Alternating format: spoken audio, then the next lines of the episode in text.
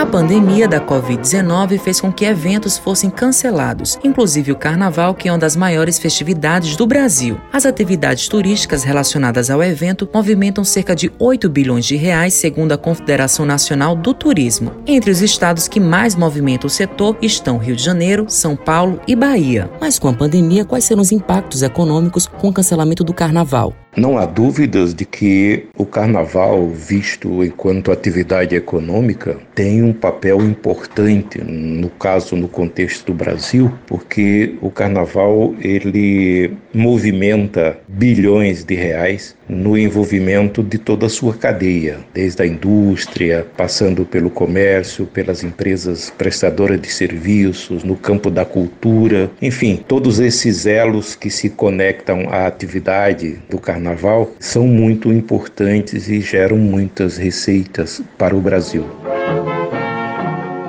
Esse depoimento é do economista e presidente do Conselho Regional de Economia da Paraíba, Francisco Nunes. O especialista relata qual a importância das festividades carnavalescas para a economia do país. Para a economia brasileira, isso gera um impacto impacto negativo pela quantidade de empregos que deixa de gerar, pela quantidade de recursos, de receitas que nós deixamos de ter, né, de turistas, não só nacionais, mas internacionais que nós deixamos de receber, pelos impostos né, que isso deixa de gerar. Então, o impacto econômico, sem dúvida, ele é negativo.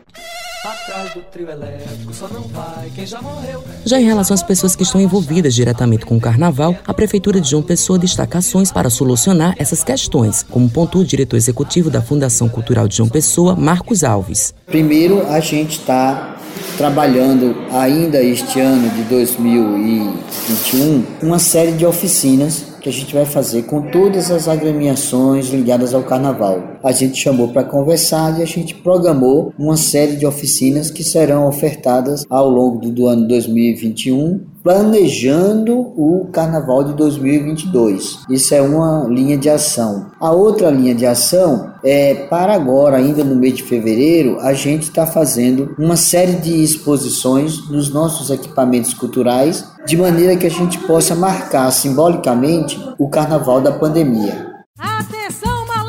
Joelma Sandra Santos é costureira há cinco anos na escola Malandro do Morro e relata um pouco da relação dela com o carnaval. Começou de, desde muito cedo. Sempre fui de estar no meio assim de, de blocos, de fazer parte de ursos. Naquela época você tinha para segurar o estandarte. Então eu sempre estive no meio. Em relação à rotina, né? Infelizmente esse ano não vamos ter o nosso carnaval. Estamos aí parados, de mãos atadas, mas é uma parada necessária e que, se Deus quiser, vai ser temporário. Estamos nos resguardando para próximo ano viemos com força total. Jardel Cabral é presidente da Associação das Alaúças Carnaval Tradição de João Pessoa e comenta como a escola vem se adaptando a esse momento de pandemia. Nós temos história. Segundo órgãos oficiais, é comum se chegar na Duarte da Silveira e ter 15 a 16 mil pessoas, reconhecido pela própria Funjop. Então, num momento desse, a gente sente uma dificuldade imensa de se adaptar nesse novo normal, buscando ver se aproximar o mês de fevereiro e não ter aquela festa tão esperada por João Pessoa, que é a segunda feira de carnaval. Isso nos deixa muito triste, mas ao mesmo tempo reconhecendo que o momento não é permitido e não é possível a realização daquela festa. Sandra Pinto é presidente da tribo Africanos, campeã do Carnaval Tradição 2020, e relata quais são os impactos econômicos da escola esse ano. O impacto econômico é as pessoas que fazem parte, que toca, que eles recebem o dinheirinho deles, senão eles não vão ter. As pessoas ao, ao nosso redor que trabalham vendendo suas mercadorias não vão vender. Nosso desafio esse ano é fazer alguma coisa online, já está muito próximo. Às vezes estamos aí com as ideias aí, junto com o pessoal da Funjop, porque não vamos poder enfrentar, porque não vai ter carnaval. O carnaval é uma festa que nos remete à diversão e às boas lembranças. E esse será o tema do próximo episódio: Carnaval e suas tradições. Vamos trazer histórias e memórias dos foliões. Com os trabalhos técnicos de Igor Nunes, João Lira, produção de Lucas Duarte, gerente de jornalismo Marcos Tomás, Matheus Silomar para a Rádio Tabajaro, uma emissora da EPC, empresa praibana de comunicação.